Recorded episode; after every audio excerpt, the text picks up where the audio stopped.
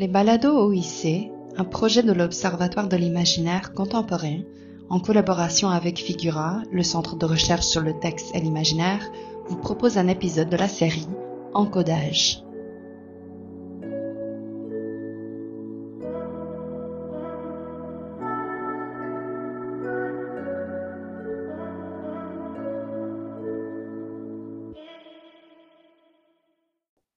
Toutes et à tous et bienvenue à ce nouvel épisode des Balados OIC. Mon nom est Sarah Grenier, je suis responsable de l'Observatoire de l'imaginaire contemporain. Aujourd'hui, dans la série Encodage, nous revisiterons l'archive d'une conférence donnée par David Bélanger, qui est présent avec nous à l'émission aujourd'hui pour en discuter. Bonjour David. Bonjour. Euh, David, je te laisse le soin de te présenter brièvement pour que nos auditrices et auditeurs puissent mieux te connaître et connaître ton parcours. Oui, donc euh, je suis euh, chercheur euh, postdoctoral donc en littérature à l'Université de Montréal actuellement. J'ai déjà effectué un premier postdoctorat à l'Université McGill.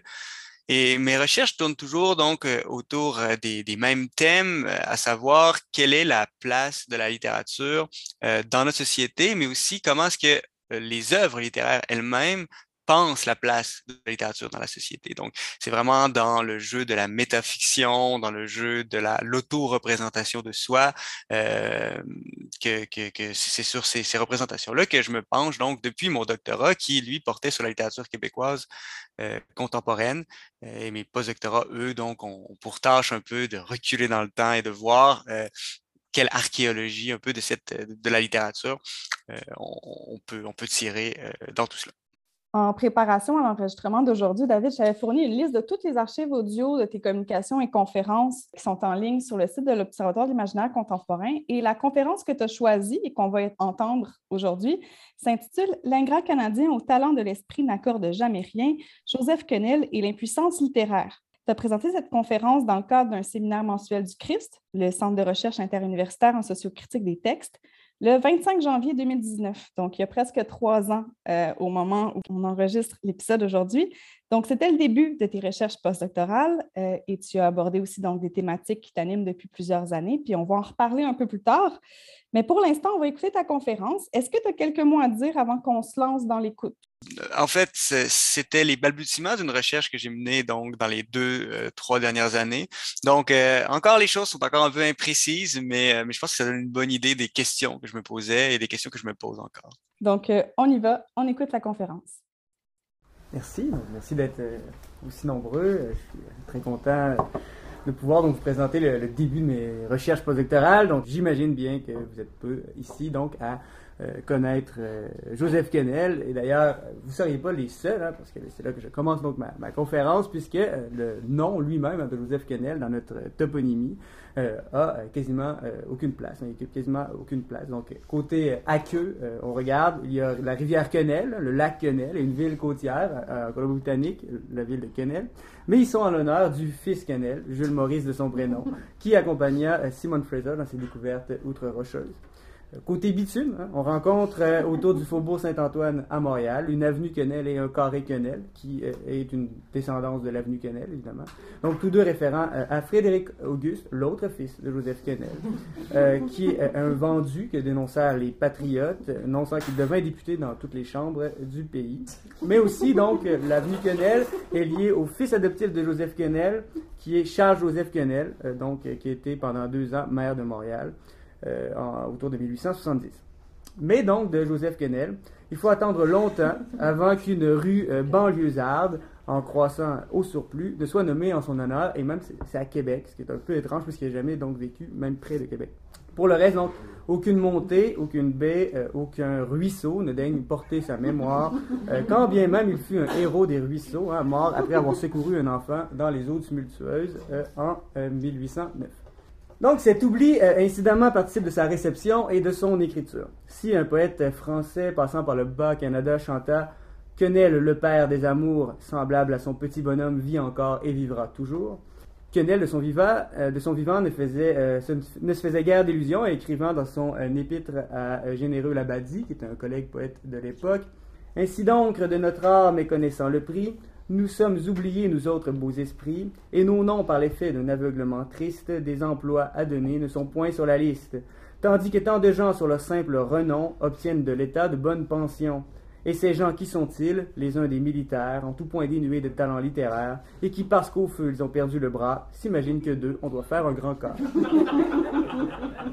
Pascal Poirier, dans les Nouvelles Soirées canadiennes, en 1886, qualifiera Quenel de premier de nos dramaturges par ordre de mérite, se justifiant ainsi, ce qui est un peu étrange, je le cite, je porte ce jugement avec d'autant plus d'empressement qu'ayant lu nos autres tragiques, je n'ai jamais pu me procurer ses œuvres à lui, dont la tradition dit suffisamment du bien et rien de plus. Hein.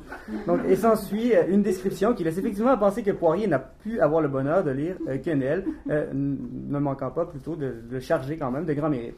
Enfin, le poète Michel Bibot écrivait dans la Bibliothèque canadienne en 1825 que Quenelle paraissait digne de, je cite, passer à la postérité, du moins pour ne point exagérer, à la postérité canadienne. Donc, euh, on peut dire que la gloire de Quenelle est euh, toute de retenue. Donc, dans ce badinage historique se joue davantage, il me semble, que du circonstanciel. Nous avons là le thème des écritures de Joseph Quenelle. Arrivé au Québec en 1780, il a été capturé par les Anglais dans un navire marchand à destination euh, des États-Unis en pleine Révolution. Il décide d'y faire fortune, transférant son négoce de Saint-Malo à Montréal. Or, Quenel, à la différence de Français lettrés qui lui sont euh, contemporains, euh, comme Fleury Méplet ou Valentin Jotard, qui sont des fervents voltairiens, euh, ou encore Pierre Ducalvet qui a fréquenté des vidéos. donc, Quenel, lui, n'a aucune vérité politique ou révolutionnaire. Il n'est qu'un bon bourgeois marchand, particulièrement policé, trouvant dans l'art et la littérature, nous dit la vie littéraire, les divertissements ordinaires de la bonne société. Alors que Méplé et Jotard euh, tentent, dans leur gazette littéraire et leur éphémère Académie littéraire, de former un goût libre pour l'art et la littérature au Canada, un goût en concurrence avec le collège qui est mené par l'Église, ben, euh, de son côté, euh, Quenel, lui, va simplement fonder un théâtre de société qui jouera majoritairement des pièces de Molière. bon, il y a quelques curés qui vont quand même déchirer leur, leur soutane en chair contre ces plaisirs honteux, hein, parce que Molière a perdu tardivement son souffle de ce côté-ci de l'Atlantique. Euh, mais malgré ça, Quenel va jouir de la protection du gouvernement anglais dans ses euh, démarches euh, théâtrales. Sa compagnie va cesser ses activités après deux ans seulement, moins en raison de la censure que de l'indifférence générale. C'est là le, germe de toute l'œuvre hein, que Quenel va entreprendre autour de 1800, à savoir donc pour reprendre ses termes, encore une fois dans son épître, parcours tout l'univers, de l'Inde en Italie, tu verras que partout on fête le génie, mais ici, point du tout. L'ingrat canadien, au talent de l'esprit, n'accorde jamais rien.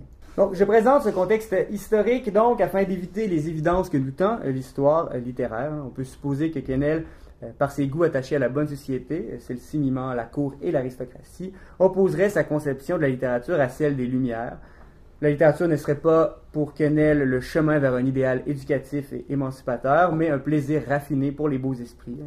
Il est, d'ailleurs manifeste que Quenel entretient un tel discours, et sa hargne, même si elle est parfois ironique, mais sa hargne quand même envers la Révolution française n'en fait que souligner la cohérence. Pourtant, il me semble, et voilà ce que j'aimerais euh, analyser dans euh, sa pièce L'Anglomanie ou un dîner à l'anglaise, que Quenel ne fait que très peu raisonner le contexte révolutionnaire dans son œuvre. Il pense plutôt une dialectique, on pourrait dire un, nœud oxymorique ou même un conflit de code, entre une autorité ignorante et un savoir ignoré. C'est euh, ce nœud que j'aimerais comprendre en adoptant euh, une démarche quelque peu comparative. Dans un premier temps, je vais travailler à lire la pièce de Quenelle à la lumière du bourgeois gentilhomme de Molière, en postulant après la plupart des commentateurs de cette pièce que Quenelle n'a fait que suivre le ressort comique euh, du bourgeois gentilhomme dans l'anglomanie. Dans un deuxième temps, la comparaison se fera avec les anciens Canadiens de Philippe Aupert de Gaspé, un œuvre dont je vous ai parlé euh, il y a de cela deux ans, donc ici même au, Christ. Euh, mais c'est à la faveur donc d'une scène que je vais faire euh, le rapprochement, une scène que je n'avais pas traitée il y a deux ans. J'essaie de ne pas être trop répétitif. Enfin, donc pour terminer ce parcours, je vais tenter de tirer toutes les conséquences de cette distribution du savoir. On entend ici vraiment le savoir lettré dans la société représentée par Quenel. Ceux qui connaissent mes recherches doctorales vont voir ressurgir donc mes lubies je tente encore une fois de saisir euh, quelle euh, définition, quelle conception et quelle place on accorde à la littérature euh, dans les œuvres de fiction. Mon premier point.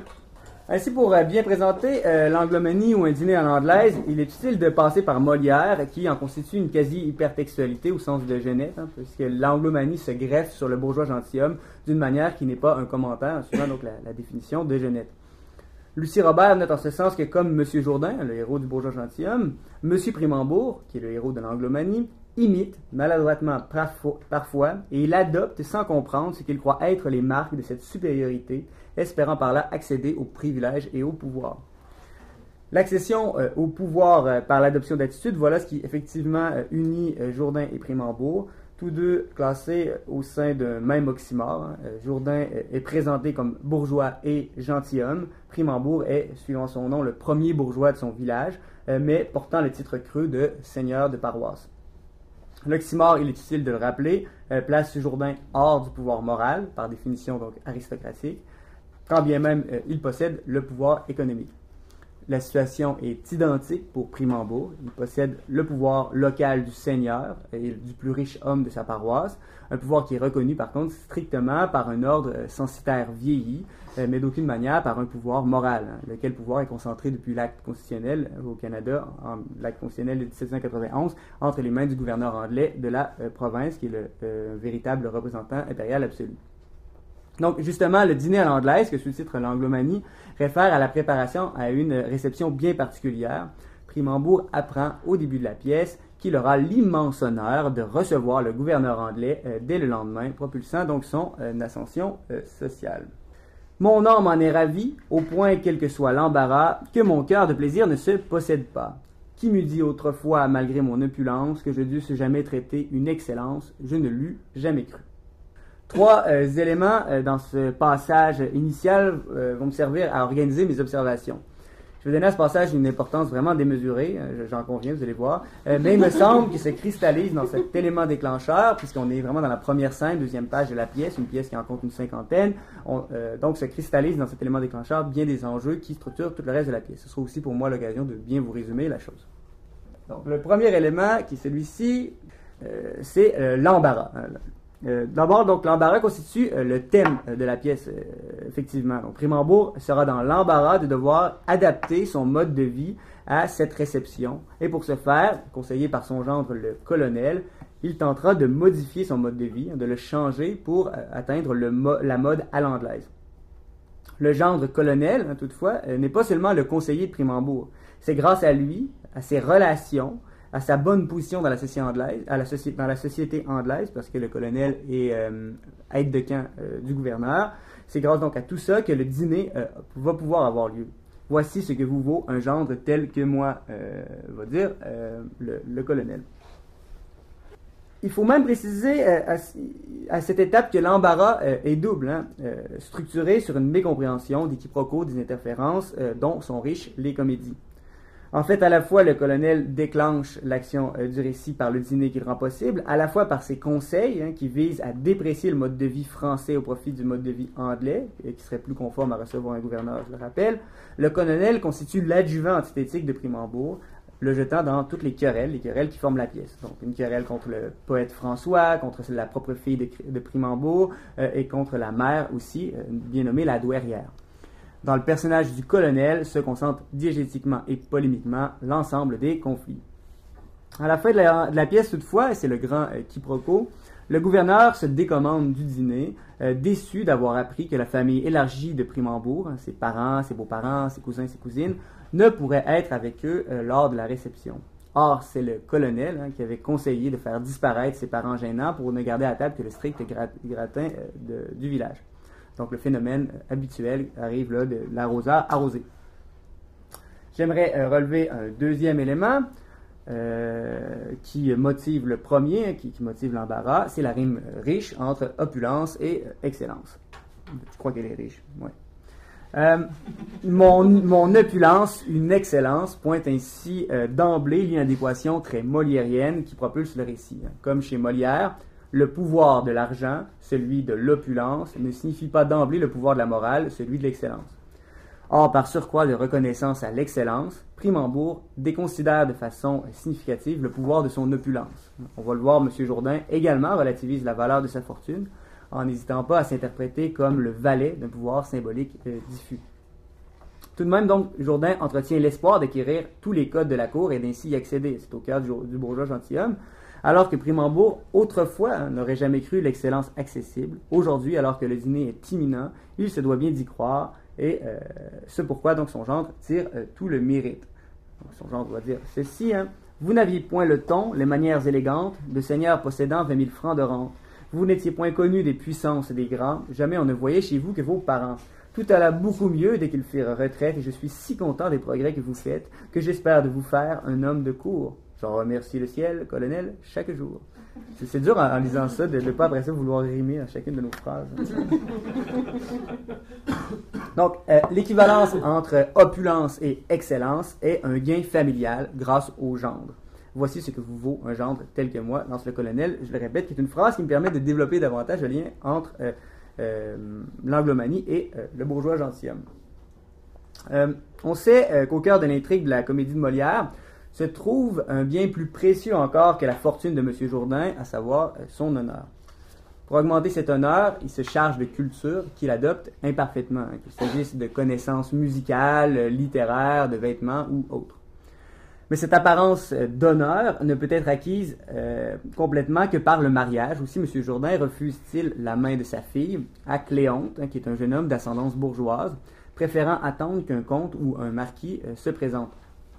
Le comte en question est représenté dans la pièce par Dorante, lequel agit avec Jourdain comme le parfait parasite. Dorante est le débiteur sans limite de Jourdain, mais cette dette financière est surpassée par la dette d'honneur de Jourdain à l'endroit de Dorante. En effet, tous les honneurs que le noble fait miroiter au bourgeois semblent effacer l'ardoise financière du noble envers le bourgeois. Pour résumer la situation, on peut dire qu'une euh, situation matérielle entre en conflit avec une situation conventionnelle.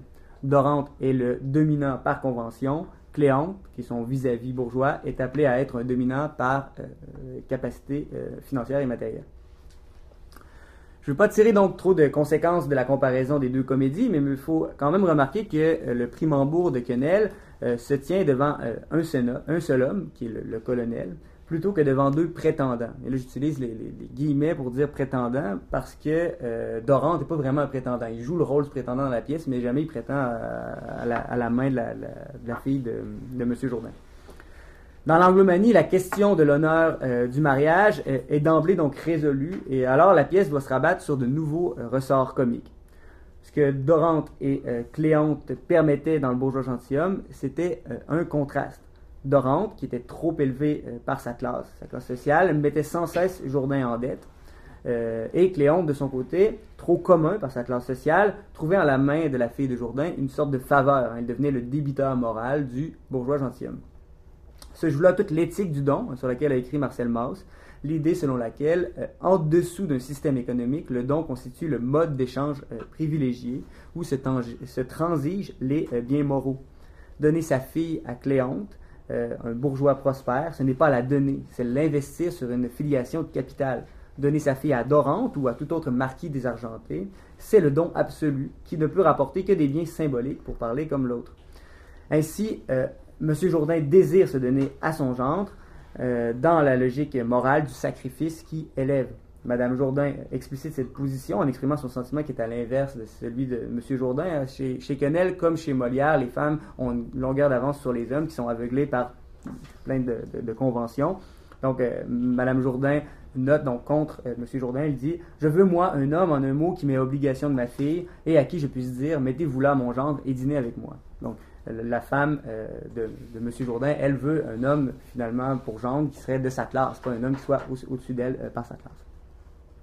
Euh, un peu comme Dorante, le colonel que Primambourg a choisi pour gendre le met en dette. Il fait s'écouler de l'honneur sur la famille Primambourg. Le fait que le colonel soit seul, euh, en tant que gendre héritier, présente également une résolution sur laquelle je vais revenir dans un instant. Pour le, même, moment, je veux juste répéter hein, que cette résolution euh, fait rimer opulence et excellence, non sans produire donc une dette culturelle. Je reviens donc à mon euh, extrait initial. Euh, le troisième élément que je veux relever est une répétition maladroite que vous avez sans doute notée, euh, maladroite mais entêtante, le jamais. deux fois chez Primambourg et donc dans la réplique suivante, une fois chez le colonel. Le terme utilisé dans... D'ailleurs, vous allez voir dans, les autres extraits, je l'ai vu par la suite, mais le mot jamais revient vraiment de façon un peu entêtante. C'est quasiment un, un tic d'écriture. Donc, euh, le terme utilisé dans deux sens, celui euh, d'un jour, hein, que je dû jamais traiter. Euh, oui, donc dans, ce sens-là, et dans le sens de sa négation absolue. Je ne l'eus jamais cru. Lorsque le colonel utilise le terme, c'est encore celui de son inversion. Hein. Jamais, quand, il, l'écrit, quand il le dit, jamais signifie toujours. Hein. Jamais on ne voyait chez vous que vos parents devient toujours on ne voyait chez vous que vos parents. Ce choix de termes répétitifs permet d'unir sous un même mot, donc jamais, qui a une valeur ici d'aorisme, tout ce qui fondait l'avant, hein, qui se trouve alors connoté par une absolue négation. Cet avant se distingue forcément du maintenant, lequel est positif, même chargé d'une force d'addition. Hein. Euh, on dit euh, le, plus, tard dans, la même réplique, c'est-à-dire le colonel dit chaque jour. Hein. Je remercie le ciel, colonel, chaque jour. Elle va dire Primambo plus loin aussi. Donc par l'itération, nous atteignons une addition euh, quasiment aussi absolue que la négation que suppose le jamais. Le point de bascule entre avant et maintenant euh, dans l'histoire se situe lors du euh, mariage du colonel et de la fille de Primambourg. Un mariage donc qui n'a pas lieu dans la diégèse, qui, a disparu, qui, a déjà eu lieu dès le début de la pièce. Culturellement, donc voilà ce qui m'intéresse. Ce point de bascule sépare le temps des Français. Jamais on ne voyait chez vous que vos parents, ou encore plus loin, euh, Primambourg convient qu'avant rien n'était à l'anglaise et jusqu'à mes couverts, tout rappelait chez moi le temps des Dagobert donc le temps des Français du temps des Anglais. Enfin, cela sépare le temps euh, passif, hein, les couverts n'avaient aucun usage, du temps actif, alors que les couverts se mettent au service du pouvoir. Cela s'explicite quand Primambourg avoue Je changeai tous mes plats, je fondis ma vaisselle, échangeant l'or en cuivre et l'argent en laiton, ma maison fut en peu mise sur le bon ton. Donc, des matériaux nobles, l'or et l'argent, aux matériaux communs, Primambourg acquiert euh, la force active que connote le régime anglais.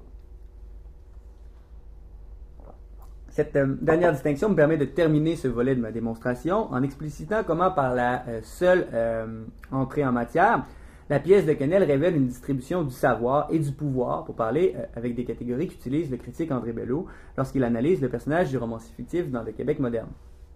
Cette distribution est déterminante en ce qu'elle distingue qui sait et qui peut. Bello remarquait quant à lui que le personnage du romancier, ou disons le, personnage de culture dans, les romans euh, québécois des années 40 à, 60, euh, se voyait toujours fracturé. Hein. Il parlait euh, d'une cassure entre le savoir-dire et le devoir-dire, ou parfois le pouvoir-dire et le vouloir-dire, qui ne se trouvent jamais du même côté, réunis dans la même personne. C'était Bello qui, parlait. Et il ajoute un peu plus loin, donc, une hypothèse célèbre euh, qui se garde toutefois d'évaluer. Hein. La célébrité de l'hypothèse, d'ailleurs, est peut-être liée à ce, fait qu'il n'a jamais tout à fait évalué, ça reste une hypothèse.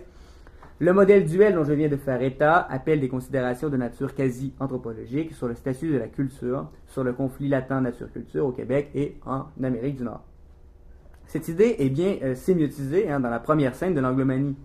Pour Bello, le pouvoir est lié à l'action et celle-ci à la nature, alors que le savoir est lié à la passion, hein, ce qui est passif, spectateur, et donc à la culture. La référence au Dagobert fonctionne un peu de cette manière, hein, euh, et elle se décode de deux façons.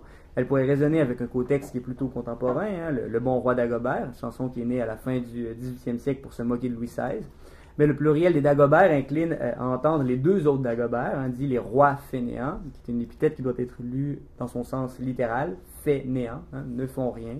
Euh, plusieurs parmi ces rois donc, euh, étaient des, enfants. Ainsi, donc, qu'importe à quel Dagobert on décide de lier la référence chez Quesnel, elle raconte à tous les coups la position d'un monarque que son intendant doit sans cesse rappeler à l'ordre, diriger et prendre en main. Cette situation est très exactement celle de Primambourg en regard du colonel, ou, euh, dans une autre mesure, de Jourdain en regard de Dorante. L'autorité attendue est ridiculisée dans tous ses signes. L'action du pouvoir est déplacée du père au gendre, du seigneur au militaire, ou encore du capital économique au capital social. Ce déplacement euh, révèle ainsi comment le pouvoir d'action, de cuivre et de laiton, se gagne au détriment de notre pouvoir d'apparat et d'or. L'anglomanie est le nom hein, de cette anthropophagie euh, particulière, une nature active, martiale, utilitaire et anglaise, dévorant une culture passive, vieille noblesse sans fonction ostensive et française. Un dernier élément de cette sémiotisation du conflit entre nature et culture se devine à contrario dans la pièce. Si euh, dans le bourgeois gentilhomme, Cléonte et Dorante s'opposent, du moins dans l'esprit de Jourdain, le premier euh, suppliant et ne recevant rien, le deuxième se débauchant et recevant tout, il n'y a pas dans l'anglomanie donc un tel conflit. Pierre Force, dans sa lecture de Molière, explique que le dramaturge appartient à une époque de notre culture où la pensée de l'échange relève non pas de l'économie, mais de la morale. Ce n'est, ajoute Force, qu'une centaine d'années après Molière que l'économie et la morale se constituent en disciplines distinctes. Pierre Force croit ainsi que le divorce de l'économie et de la morale, qui euh, a lieu vers la fin du XVIIIe siècle, est contenu en germe dans les comédies de Molière, et que cela engage une crise de la pensée morale qui a pour conséquence l'apparition simultanée de la science économique et d'une morale fondée sur le devoir et le désintéressement. Cette situation s'intrigue parfaitement au bourgeois gentilhomme, dans la mesure où Jourdain, quand bien même il est moqué, valorise de façon euh, ostensible le don, hein, le, fameux désintéressement. Le don de la culture que lui prodigue ses maîtres, celui qu'il fait à, Dorante aussi pour avoir l'honneur de le fréquenter. Ce don, tout un système moral, déprécie les lois et le capital euh, économique. C'est en fonction de cette morale du don, euh, précisément, que Jourdain est ridicule c'est à reconnaître l'existence de cette morale qui a pour fonction de maintenir la domination euh, des bourgeois par la noblesse de cour que Jourdain perd en valeur. Monsieur Jourdain est dominé parce qu'il est un dominant sans le savoir. L'anglomanie euh, unit les personnages de Dorante et de Cléante en un seul. Le colonel, euh, gendre de Primambourg, est Dorante, hein, puisque chargé d'un capital social semblable à celui-ci, ce qui lui donne accès au code socioculturel nécessaire pour charmer le pouvoir. Son titre, hein, le colonel, résume sa situation sociale, membre d'une hiérarchie militaire, hein, dont on fait grand cas, pour paraphraser Quenel, mais qui n'est pas une hiérarchie familiale comme l'aristocratie. C'est d'ailleurs en cela que le colonel est aussi Cléon, dans la mesure où il n'est pas un Anglais, comme Dorante est aristocrate, ni même, euh, pour tout dire, le colonel n'est pas d'un rang élevé, ayant pour patronyme le très habitant Beauchamp. Nature et culture s'unissent euh, chez le colonel, savoir et pouvoir euh, de même. Cette union fait rimer opulence et excellence. Le savoir, par contre, n'est surtout pas le savoir ancien et lettré. Ce n'est pas un savoir aristocratique. La tradition embrassée par le colonel est oxymorique, hein, c'est une tradition arriviste. J'aimerais maintenant euh, démonter les rouages de cet oxymore. Pour ce faire, je vais explorer comment toute cette organisation entre le passé comme négation absolue et le présent comme devenir répété donc ici la culture et la, nature, le pouvoir et le savoir, se trouvent vite resymétisés dès qu'elle rencontre le savoir, les traits proprement dit, notamment avec le personnage du poète. C'est le deuxième temps de ma présentation. Donc, dès euh, la deuxième scène, euh, on rencontre la douairière, un maire de Primambourg, qui joue de sarcasme devant euh, tout le thé que sa petite fille, qui, depuis qu'elle a épousé le colonel, est contrainte de boire. Tantôt avec un général, tantôt avec une baronne. Donc, encore une fois, on va le voir, la, femme dans la pièce de Quenel, c'est celle qui, qui, a raison, qui voit les choses donc dans leur absurdité. Donc la douairière dit en reproche au colonel Vous la ferez mourir, je crois, Dieu me pardonne, avec tout ce thé-là. Du temps de nos Français qu'on se portait si bien, en buvait-on jamais. Jamais que pour remède ou bien pour la migraine. Mais avec vos Anglais, la mode est qu'on le prenne soir et matin sans goût et sans nécessité. Aussi ne voit-on plus que des visages blêmes, des mauvais estomacs, des faces de carême. Au lieu du teint vermeil de notre temps passé, voilà ce que produit cet usage insensé. Cette scène voit surgir un déplacement par l'opposition euh, que euh, je voulais plutôt bien ranger. Hein. Si la culture était française, passive, ancienne, euh, ostensive, la nature était anglaise, active, présente et utilitaire. Le thé nuance le portrait en ce qui rappelle la douairière, il est sans nécessité, usage insensé, véritable coutume, trait de culture qui fragilise la nature. Hein. Ainsi, les visages blêmes en regard du teint vermeil. On voit bien que c'est pas au profit de la nature, d'une bonne nature, que le thé se boit. Cette nuance se veut une prudence, hein, parce qu'à force de suivre une intuition de Bellows sur l'opposition entre nature et culture, je risque fort de la trouver. Les choses s'avèrent un peu plus compliquées. Dans une scène importante de la pièce de Quenel, un poète apparaît, donc au nom emblématique, il s'appelle François. Et bon, dans la graphie que j'ai pas reproduite ici, mais dans la graphie qu'utilise Quenel, euh, bon, c'est O-I-S qui fait encore le E et pas A-I-S. Donc François veut dire euh, encore tout à fait français donc il s'appelle euh, François, et euh, ce qui est d'ailleurs donc le, pseudonyme dont Quenel euh, signait la plupart de ses poèmes de circonstances. Ainsi, le poète lancera au colonel avec Morgue, quand, dans la, scène où le, poète apparaît, il dit Ma poésie, ma foi, la poésie est un talent qu'ici personne n'apprécie. Je suis si dégoûté de tout le Canada que j'irais pour un rien rimer au Kamchatka. Donc, encore une fois, on reconnaît un peu les thèmes, les chers à. Cette euh, déception se justifie par le fait que le poète croit suivre toutes les leçons des muses, et surtout celles des muses de la politique, les muses donc qui guident la poésie vers la politique. Qu'ai-je jamais reçu pour prix de mes chansons? Combien pour célébrer du français les défaites? Mes vers ont-ils de fois embelli les gazettes? Combien de loyauté faisant profession n'ont-ils pas exalté les succès euh, d'Albion? Vraiment, on voit que la poésie de Quesnel euh, se veut servile. Hein. Euh, alors qu'il décrit ici aussi très exactement la position de Louis Généreux Labadie, auquel il avait consacré une épître sarcastique, puisque Louis Généreux Labadie, en effet, à l'instar du poète François, est un on appellerait ici aujourd'hui un poète euh, collabo, c'est-à-dire qu'il est la, vraiment dans la collaboration. Euh, il montre à quel point les Français sont frustrés, les Anglais sont supérieurs, comment est-ce que, bon, euh, on est vraiment donc dans ce ton.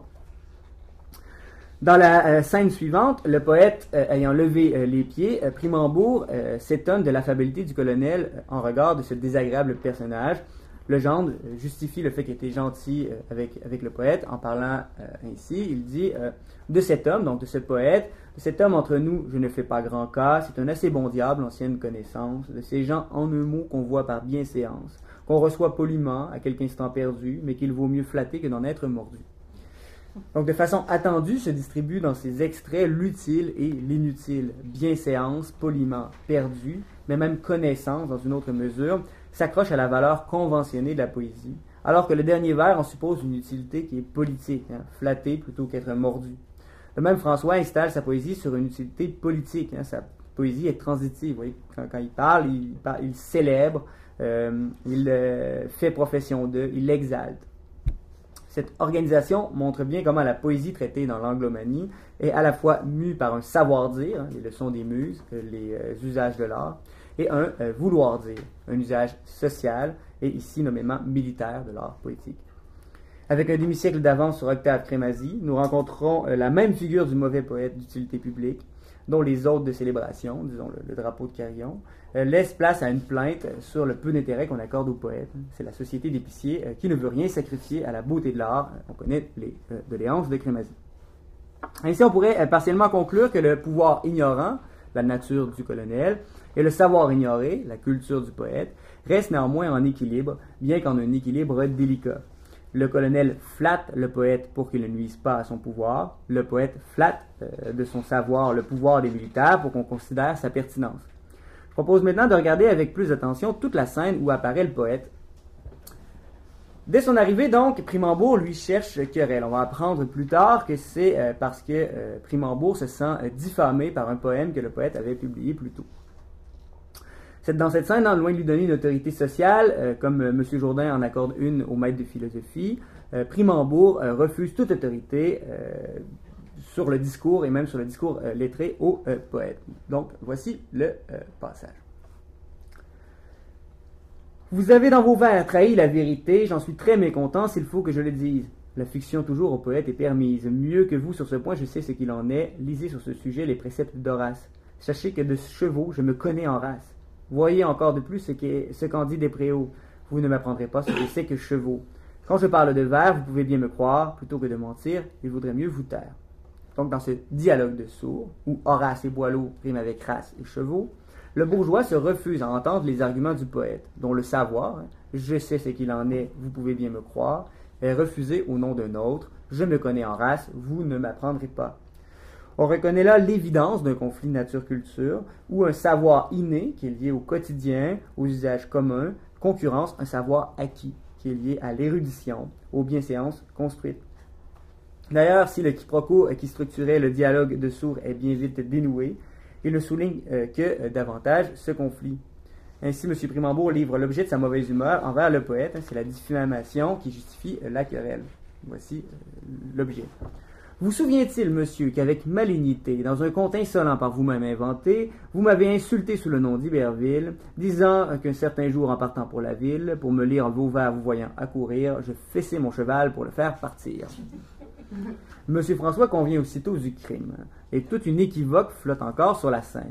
On comprend que le portrait ne flatte guère Monsieur Primambourg, qui paraît alors rustre ou insensible à la culture et aux lettres, pour la fuir ainsi. Pour les fuir ainsi. Mais le bourgeois précise euh, ce que ce conte blesse dans son orgueil, et je vous l'annonce, ça n'a rien à voir avec son lustre de culture. Et je puis, en dépit de vos plaisanteries, prouver que vos discours ne sont que menteries, et que depuis six mois, croyant l'avoir perdu, mon fouet dans l'écurie est resté suspendu.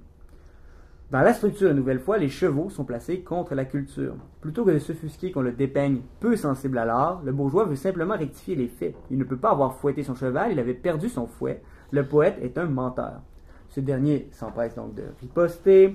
Rien n'était plus aisé que réparer mon crime. Il ne fallait qu'un mot, que changer une rime, et mettre que dansant, hennissant, hume en l'air, votre cheval sans fouet parti comme un éclair. Donc, le quiproquo euh, autour d'un fouet, euh, conflit euh, autour d'une factualité anecdotique, résume bien la pièce de Joseph Quenel. De même, on pourrait se demander et oser un pas supplémentaire si le fouet ne symbolise pas l'autorité même qui fait défaut dans cette comédie, en ce que tout occupé par le colonel, l'autorité paraît ineffective à terme. En effet, les conseils de cet anglomane ont pour conséquence d'empêcher la venue du gouverneur à utiliser son ascendant sur Primambourg pour inculquer ses connaissances, il le rend ridicule aux yeux du véritable pouvoir. Encore survient le spectre du bourgeois gentilhomme et de son maître de philosophie, euh, ou encore de son maître tailleur, hein, dont l'habit confectionné fera s'exclamer Madame Jourdain. Mais, qu'est-ce que c'est donc, mon mari, que cet équipage-là? Vous moquez-vous du monde? De vous être fait enarnacher euh, de la sorte Donc, encore une fois, le maître du cheval s'offusque de son autorité sur celui-ci jusqu'à en devenir bête. C'est ici qu'une comparaison avec les anciens Canadiens pourrait euh, s'avérer euh, payante.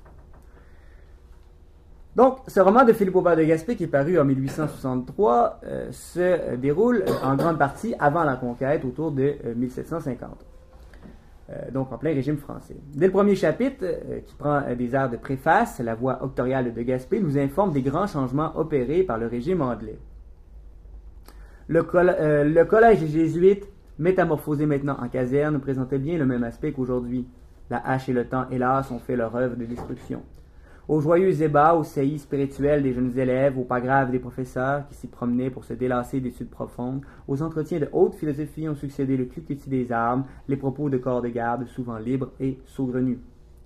Cette euh, destruction, qui reproduit assez exactement la dépréciation du poète au profit du colonel, est répétée chez De Gaspé et comme accentuée par le passage euh, du temps.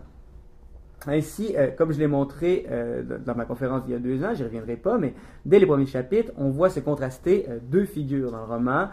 celle d'abord du triptyque qui forme Jules et Archer, qui surjouent leur culture, citant sans cesse des grands auteurs parlant en latin. et d'autre part, José, leur serviteur, qui parle un langage populaire, qui ne connaît rien de leur culture, mais reste néanmoins celui qui raconte les histoires et fait œuvre littéraire, nous livrant notamment le conte de la Corriveau. Le vouloir dire et le savoir dire se trouvent alors contrastés en deux séries de personnages, en effet. Cette opposition suit l'ensemble du roman, alors que Jules euh, révèle qu'en fait, José, euh, donc le serviteur, a un seul véritable concurrent dans le champ, dans le champ littéraire du roman, si on veut. José, euh, José est aussi un poète beaucoup plus estimé que mon savant oncle, le chevalier, qui s'en pique pourtant. Ce savant oncle dirige la milice et se trouve connoté par tous les traits martiaux qu'il se doit. Il remplace son frère également, le seigneur d'Aberville, dans sa gestion de la seigneurie. On le présente austère, cultivé, militaire, unissant a priori donc la nature et la culture. Le vouloir dire et le pouvoir dire n'eût été donc de la, compétition de José qui lui soustrait le statut de poète dans le roman, puisque José vraiment c'est celui qui garde le, statut de poète, même s'il ne sait pas écrire, ce qui est aussi antithétique. Euh, toute l'autorité de l'oncle Raoul, de même relativisée par le fait que tout le monde le nomme dans son dos mon oncle Raoul, censitaire comme serviteur. On le décrit euh, ainsi. Mon oncle Raoul était euh, l'homme lettré de la famille d'Aberville et partant assez pédant, comme presque tous les hommes qui sont en rapport journalier avec des personnes moins instruites qu'eux. Mon oncle Raoul se piquait de bien savoir le latin, dont il lâchait souvent quelques bribes à la tête des lettrés et des ignorants. Ce qui fascine chez le personnage de l'oncle Raoul, c'est bien que le savoir constitue un levier de son pouvoir. Il lâche à la tête des ignorants des traits de connaissance qui affermissent, croit-on, son pouvoir. Un passage, une petite scène donnant une idée de l'importance de mon oncle Raoul dans les occasions solennelles, c'est comme ça que la, narration nous présente, permet en fait de relativiser ce constat. J'en arrive bientôt à ma conclusion. Dans cette scène, le latin sert effectivement la stratification sociale.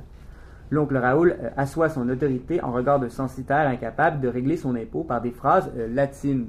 Je les ai mis parce que je ne suis pas sûr d'être capable de bien les prononcer.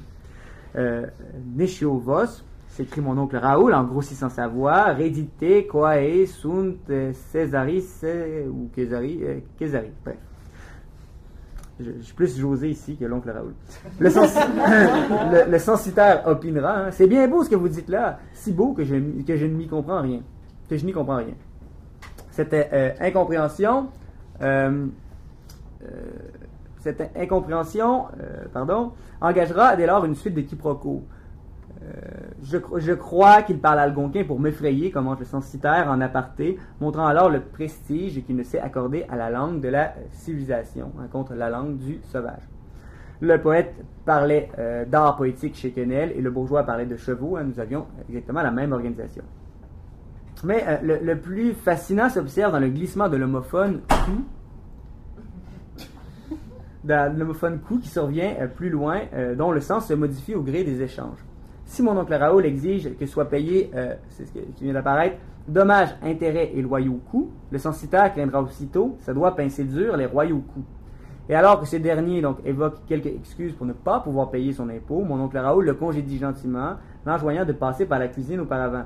Dis à Lisette, notre phrase, dis à Lisette qu'elle te donne un bon coup d'eau de vie pour te consoler. Donc de valeur à punition à récompense, le coup euh, exprime dans sa sémitisation le, statut que chez Quenel prenait la forme du fouet.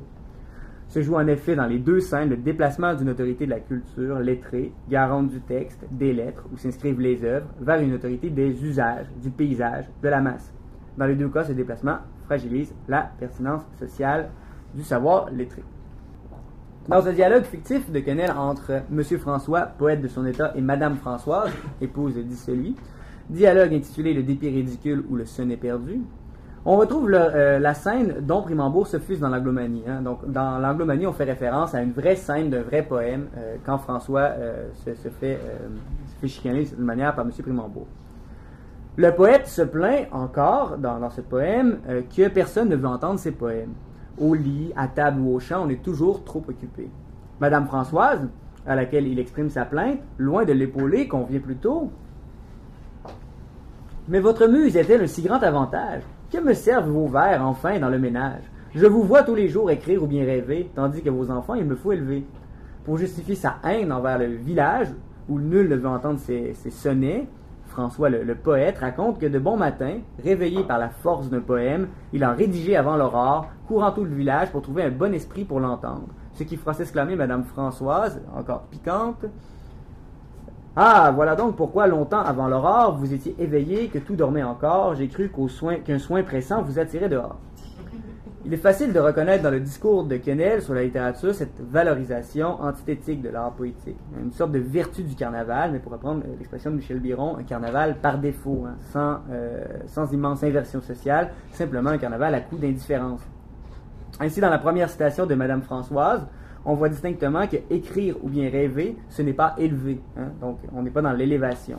Au contraire, euh, suivant la deuxième euh, citation, vouloir faire de la poésie se confond à l'expulsion pressante d'un besoin dehors. Et tout le poème donc montre le poète avec ce besoin pressant euh, de lire sa chose, et on lui demandera quelle bête est-ce cela qu'un sonnet? J'ai cru qu'il s'agissait de l'achat d'un cheval, lancera un personnage distingué.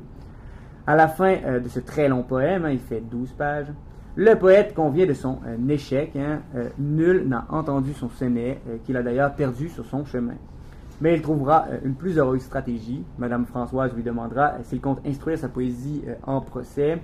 N'allez-vous point en cours les faire comparaître et pour en obtenir des réparations, envoyer à chacun des assignations?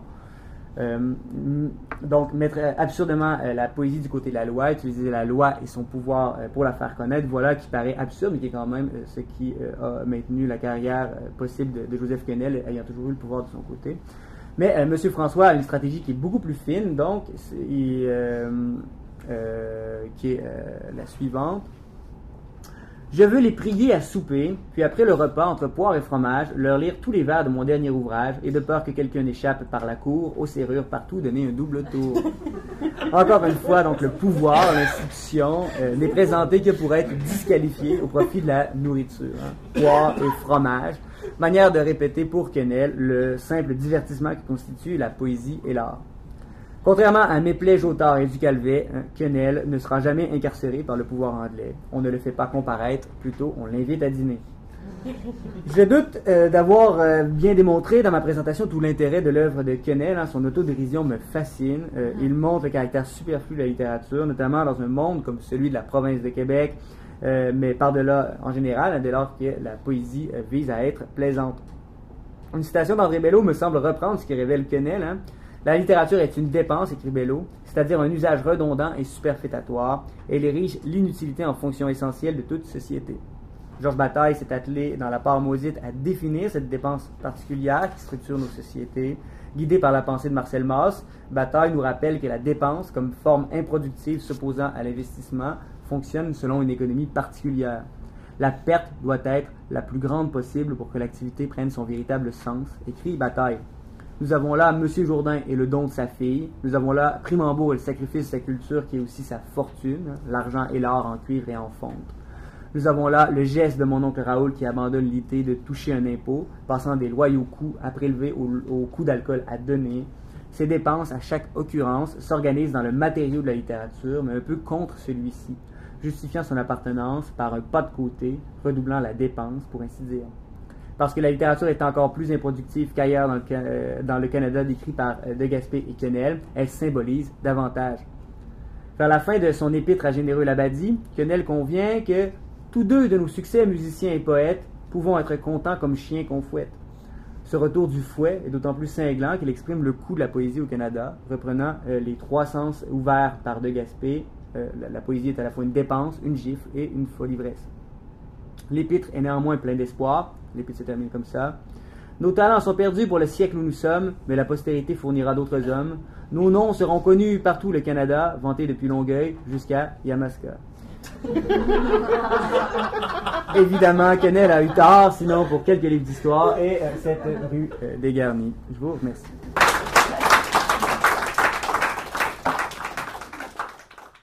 Donc, on est de retour pour discuter avec David Bélanger. Comme on l'a dit précédemment, janvier 2019, c'était le début de tes recherches postdoctorales. Tu parlais des premiers balbutiements. Trois ans plus tard, alors que tu en es à ton deuxième postdoctorat, en réécoutant ta conférence sur euh, l'anglomanie ou le dîner à l'anglaise de Joseph Kennel, quelles questions tu te poserais, toi, David Bélanger, aujourd'hui, en 2022, si tu étais dans le public de cette conférence-là de David Bélanger 2019? Et surtout, ben, quelle réponse te donnerais-tu? Ben, c'est une belle expérience de pensée parce que euh, après coup, après avoir fait cette conférence, cette recherche, après avoir donc euh, travaillé euh, donc la question avec un plus large corpus, ce qui m'a apparu assez évident, c'était que la question de l'opposition entre la nature et la culture que je développe vers la fin de ma conférence, en lien entre Joseph Kennel et Philippe Aubat de Gaspé, ben, on, on, gagnerait à la poser en d'autres termes que ceux dans lesquels je me suis un peu enfermé avec, avec le critique André Bello, qui sont ceux de la, nature et de la culture. Donc, euh, les termes qu'on doit utiliser, il me semble, euh, il semble évident, donc à force de recherche, que c'est ceux d'un conflit de classe. Donc, c'est pas un conflit entre la nature et la culture qui est, euh, qui est comme la finalité de l'opposition.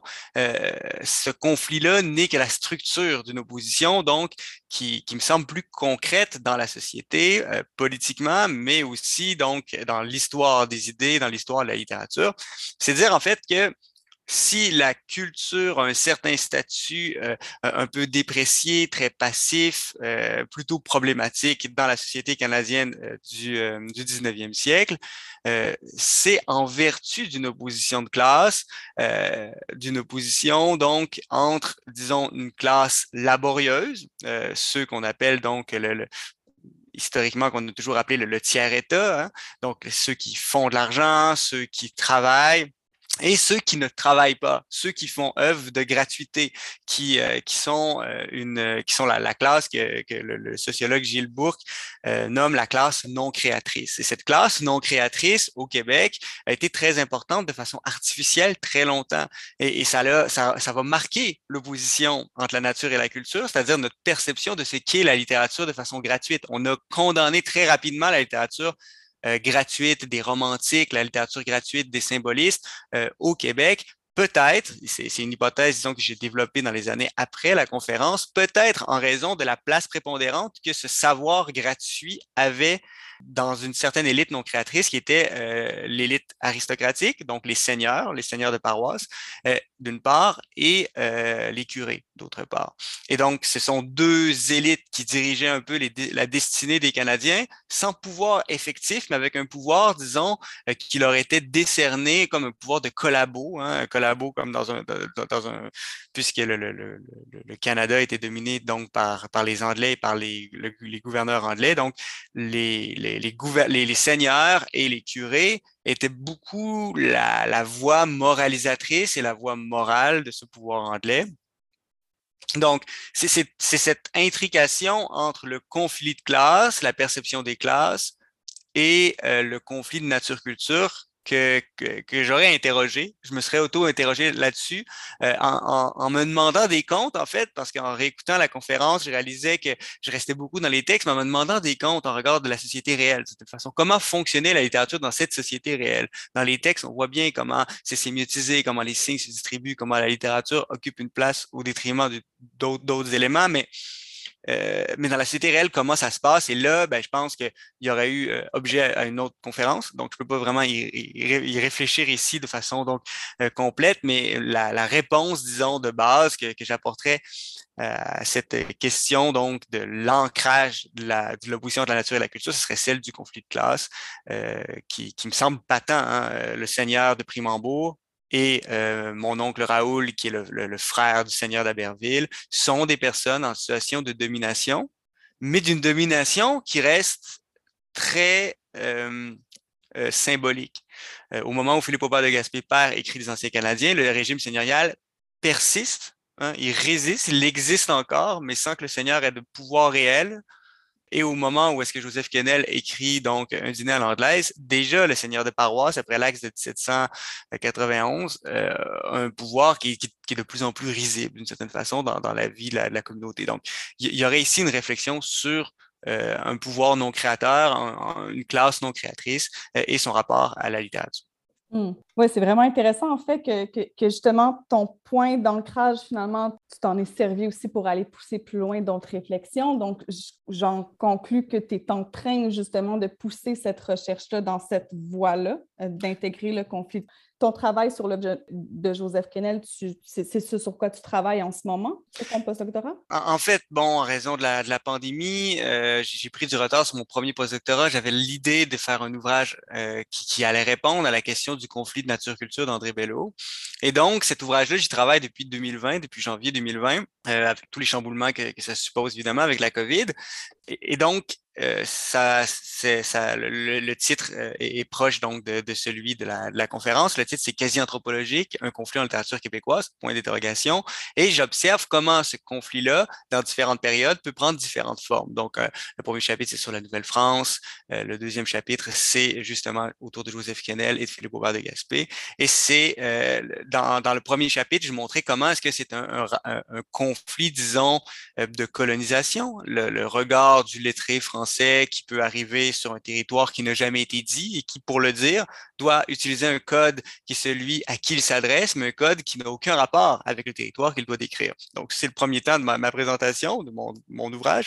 Et le deuxième temps, euh, c'est donc celui d'un conflit de classe. C'est celui où est-ce que celui qui doit parler, qui doit prendre la parole pour dire un peu l'identité canadienne, il doit aussi être dans une position de domination par rapport à cette identité-là, et ça crée donc un, véritable conflit à l'intérieur de l'énonciation. Donc, c'est vraiment la démarche dans laquelle je suis, plongé euh, pour cet ouvrage qui va se terminer donc par un dernier chapitre plus tard, donc euh, sur la littérature du 20e siècle, où est-ce que je vais voir comment, au début du 20e siècle, euh, il y a un regret de l'aristocratie, un regret d'une forme de gratuité de l'aristocrate qui ne doit pas travailler, qui doit ne, ne, faire que penser librement, faire des œuvres pour le simple plaisir de faire des œuvres, comme on l'a vu par exemple chez Alain Grandbois, qui était quasiment un châtelain euh, avant, après la lettre d'une certaine façon. Donc, euh, donc voilà, c'est là-dedans que je suis, plongé euh, en, continuité un peu de mon, premier postdoc et que j'essaie de, renouer aussi, de nouer avec mon deuxième postdoc qui, qui traite des questions, eux, proprement économiques. OK, OK, ben c'est vraiment intéressant en fait. Euh, Qu'est-ce que par la suite, a posteriori, il y a eu des lectures ou des théories qui auraient pu enrichir en fait ou qui ont enrichi ta réflexion? Oui, ben tout à fait. Bon, je, viens de parler de, ce rapport entre euh, l'opposition entre la nature et la culture qui devient pour moi un conflit de classe. Ben, j'avais pas nécessairement intellectuellement parlant les, moyens d'organiser cette pensée-là. Et c'est bon, évidemment, en allant voir les sociologues, les économistes euh, du, euh, de la Nouvelle-France et du, du, du, 19e siècle, que j'ai pu, euh, disons, trouver une forme de concrétude, donc une forme de, de c'est-à-dire une application concrète et sociale de la réflexion que j'avais sur la littérature, donc Gilles Bourque, divers autres, Cameron Niche, etc. Mais de façon plus théorique, je dirais que la société de cours de Norbert Elias, donc qui est un sociologue important du 20e siècle, euh, m'a beaucoup aidé à penser le rapport entre euh, euh, discours policier de la littérature, hein, la place du discours policier de la littérature dans une société, à quoi ça sert, comment ça se développe, et, et l'appartenance à une société particulière qui est celle de la cour.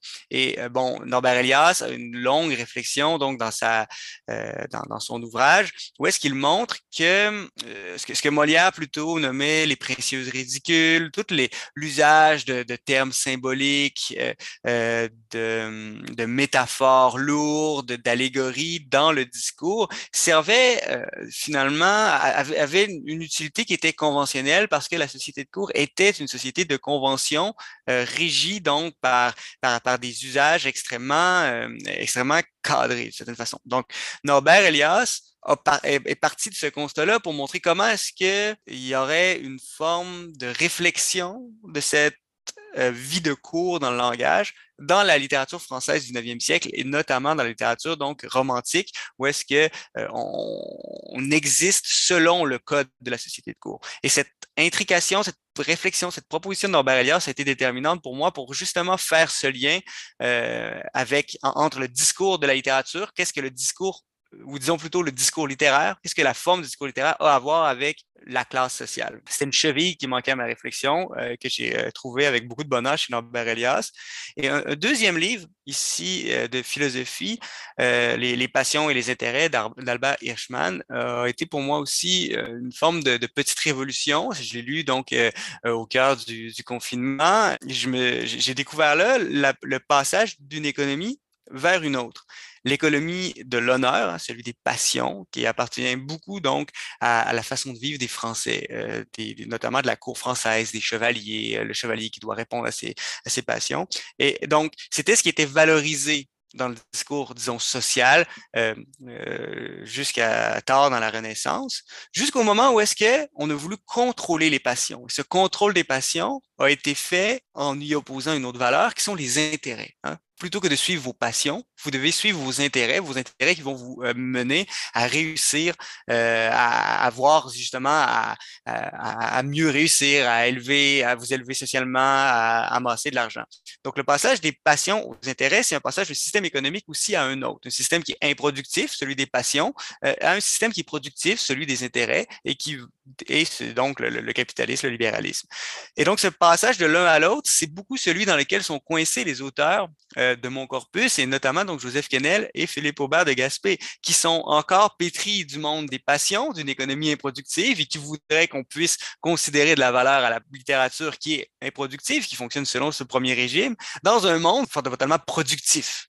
Euh, et utilitaire, celui donc des intérêts. Donc Albert Eichmann, encore une fois, comme comme Norbert Elias, me permis euh, de passer d'une réflexion donc dans les textes à une réflexion, disons, plus macro-sociale d'une certaine façon. Euh, si tu avais à refaire, dans le fond, la conclusion ou émettre de nouvelles conclusions aujourd'hui à partir de ta conférence de 2019, est-ce que la conclusion serait différente? Est-ce que tu, tu l'enrichirais? Euh, bon, euh, oui, euh, c'est une excellente question. J'ai le sentiment que, bon, cette conférence, elle avait quelque chose d'un peu, pas naïf, mais disons, elle posait bien la question qui m'intéressait sans y apporter la réponse qui était celle que je savais être la bonne réponse. C'était, disons, la réponse au bout de cette conférence était celle que je pouvais me permettre. C'était pas celle euh, à laquelle j'en serais arrivé au bout de mes recherches. Et, je dois dire ici, entre parenthèses, que euh, le cadre du CRIS, hein, le Centre de recherche universitaire en sociocritique des textes, est merveilleux pour ça. Euh, c'est-à-dire qu'on va faire des conférences de 45 minutes qui sont à la fois fouillées, mais à la fois aussi embryonnaires. Et donc, on peut on peut se permettre de venir mettre à l'épreuve des hypothèses qui ne sont pas terminées. Et donc, ma conclusion, euh, disons, si je l'avais voulu plus complète, euh, mais évidemment, il aurait fallu que, j'abandonne plusieurs autres éléments, mais ma conclusion aurait été euh, beaucoup plus proche des questions économiques. Aurait été donc probablement avec Albert Hirschman, de montrer comment est-ce que le conflit de nature-culture était finalement lisible dans un passage des passions aux intérêts.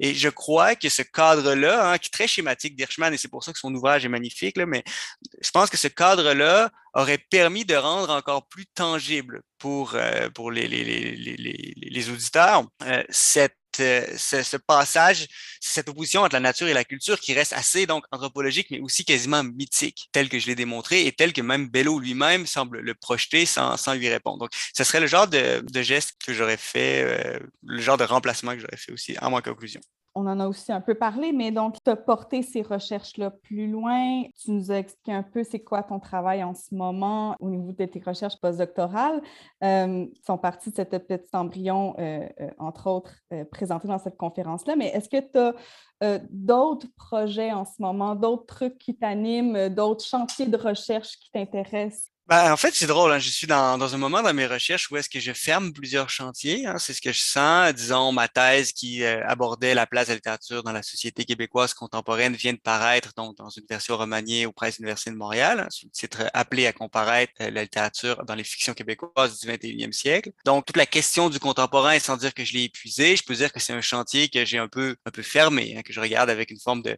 de distance. Euh, bon, il n'est pas exclu que je repose des questions à ce corpus-là. Euh, euh, mais, mais pas pour le moment, disons. Dans un deuxième temps, ben, comme je l'ai dit, je travaille sur un ouvrage sur la, notion de quasi-anthropologie, qui est un ouvrage donc qui, m'anime depuis longtemps. Euh, et en parallèle de tout ça, ben, une amorce de cet ouvrage, une partie, disons, euh, les réflexions de cet ouvrage vont être publiées donc prochainement dans un numéro euh, de capture que je co-dirige donc avec euh, Michel Biron, qui était mon, mon, mon, superviseur de mon premier postdoctorat, qui est un, un, numéro donc dont je suis très fier. On vient de recevoir donc les, les évaluations on, sent que le dossier donc va, bientôt naître. Je suis très fier de ce numéro-là parce que c'était un, numéro de revue qui était un peu une gageure d'une certaine façon parce que la, la question au cœur de ce numéro, c'était qu'est-ce qu'on fait avec les hypothèses? Importantes en littérature québécoise? Est-ce qu'on ne peut pas les interroger? Est-ce qu'on ne doit pas les remettre en question, les remettre en mouvement? Et donc, euh, il, y a, y a, des différentes propositions qui ont été euh, euh, commentées, qui ont été déplacées, qui ont été critiquées, hein, celle de l'absence du maître de Michel Biron, celle de, euh, du roman Sans aventure d'Isabelle Daunet, des propositions de Gilles Marcotte, des propositions de Jean Lemoine.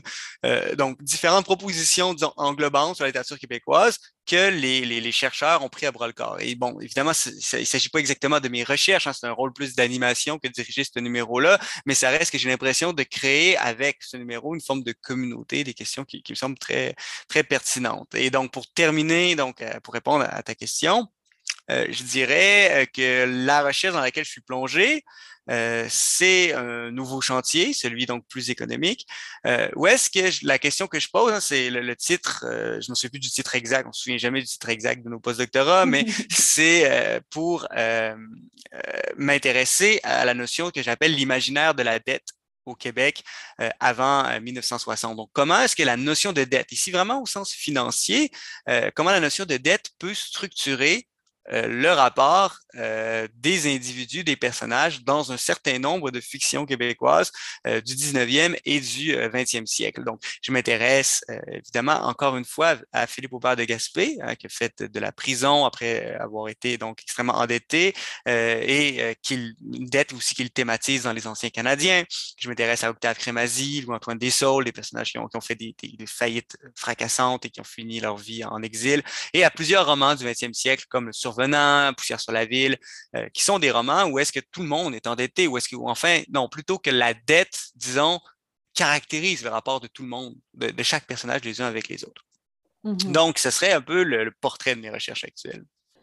C'est ce qui va clore notre entretien. Euh, ben, merci énormément, David euh, Bélanger, ben, d'avoir accepté notre invitation, de t'être porté au jeu aussi.